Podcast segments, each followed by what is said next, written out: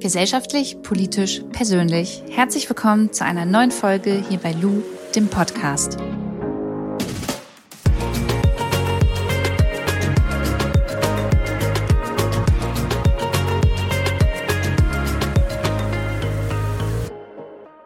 Wenn man 30 wird, dann bekommt man ja immer diese Frage gestellt, und wie fühlt man sich jetzt so? Und ich finde, diese Frage ist so zum Kotzen und ich habe wirklich meinem ganzen Freundeskreis gesagt, also ich bin, ich werde jetzt 31 dieses Jahr, ähm, bitte stellt mir diese Frage nicht, weil mir geht's danach genauso wie vorher und ähm, für viele ist es ja immer so ein Problem, 30 zu werden. Das war es für mich irgendwie gar nicht.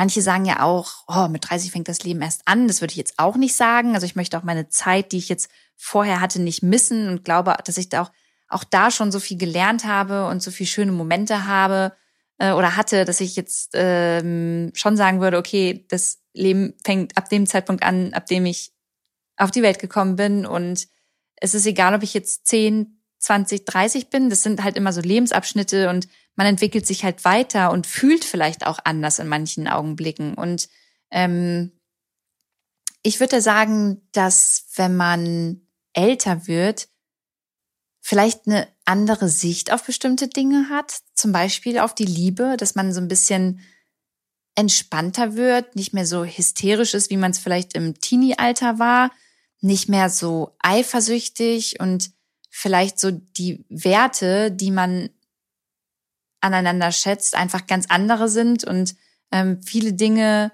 für viel selbstverständlicher gelten, weil man einfach auch schon viel Erfahrungen gesammelt hat. Und von daher würde ich auf dieser Ebene auf jeden Fall sagen, oh, ist mir das total Latte, ähm, ob ich jetzt 30 werde oder nicht, also oder geworden bin. Also ich bin es ja jetzt schon und mir war es total egal. Ähm, das Einzige, wo man tatsächlich so langsam merkt, okay, man wird älter und das ist halt echt so, ähm, ist mein Körper. Also ich muss wirklich sagen, dass ich schon öfter jetzt mal Rückenschmerzen habe und das so ein bisschen merke und auch merke, dass es gar nicht mehr so einfach ist wie vor, was weiß ich, fünf, sechs, sieben Jahren, ähm, sportlich auf dem Niveau zu bleiben und meinen mein Körper so straff und fit zu halten, wie das halt damals war. Also Natürlich merke ich, wenn ich in den Spiegel gucke und älter werde, dass ich eine Falte mehr bekomme oder dass ich ein bisschen mehr Zellulite habe und ähm, dass ich jetzt nicht mehr so ein Jungspund bin. Aber ich muss sagen, da gibt es ein paar Momente, da denke ich mir dann so, oh, scheiße, ey, wenn du so eine so eine alte Kuh bist, dann äh, hast du vielleicht auch keinen Bock mehr auf äh, Sex oder fühlt sich dann auch einfach gar nicht mehr so ähm, körperlich erotisch. Mm, aber überwiegend ist es dann doch eher so, dass ich mir denke, ey, das gehört halt voll zum Leben dazu. Das ist ganz normal und äh, alles entspannt, Lu. Und es kompensiert sich ja so ein bisschen damit, weil gerade wenn wir so über Beziehungen sprechen, ist es ja so, dass mit dem Alter meiner Meinung nach natürlich Sex und Körperlichkeiten immer noch eine große Rolle spielen, aber es dann ja auch vielleicht noch mal viel wichtiger ist, wie so diese ähm, Verbindung und Kommunikation mit dem Partner oder mit der Partnerin halt abläuft. Also dass man sich denkt, okay, es ist so schön, dass ich mit einer Person abends mal einen Wein trinken kann und ähm, über Politik spreche oder über so ganz tiefgründige Themen, dass sowas da an erster Stelle steht. Und das merke ich auch. Also wenn ich mir jetzt so überlege, was, was mir wichtig ist an einem Partner, ähm, den ich jetzt dann für die nächsten Jahre oder vielleicht auch für den Rest meines Lebens, wer weiß das schon, ähm, an meiner Seite hätte, dann wäre nicht mehr auf Platz eins zu sagen, ähm, der muss einen richtig durchtrainierten Körper haben, der muss äh, aussehen wie George Clooney, der muss äh, eine bestimmte Penisgröße haben. Das ist alles so mega ähm, zweitrangig.